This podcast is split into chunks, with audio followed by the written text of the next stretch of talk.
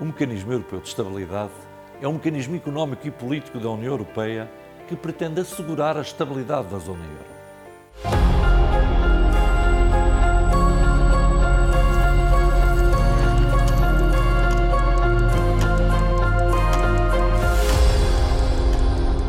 Foi estabelecida em outubro de 2012 pelos governos da zona euro e veio substituir o Fundo Europeu de Estabilização Financeira, mecanismo provisório que havia sido criado na sequência da grave crise financeira de 2008.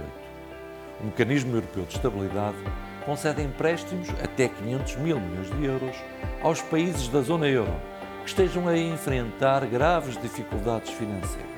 Empréstimos estes concedidos a taxas de juros mais baixas do que as oferecidas pelo mercado, garantindo desta forma a estabilidade da zona euro em situações de graves crises financeiras. Os Estados-membros que o compõem têm participações de capital que prefazem um total de 704,8 mil milhões de euros. Portugal tem uma participação de cerca de 2,5% do total.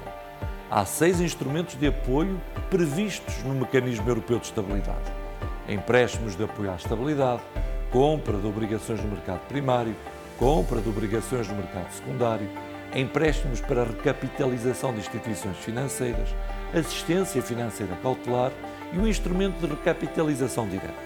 Este mecanismo é uma ferramenta muito importante para termos uma zona euro estável e credível, fortalecendo-se desta forma a União Europeia como um todo.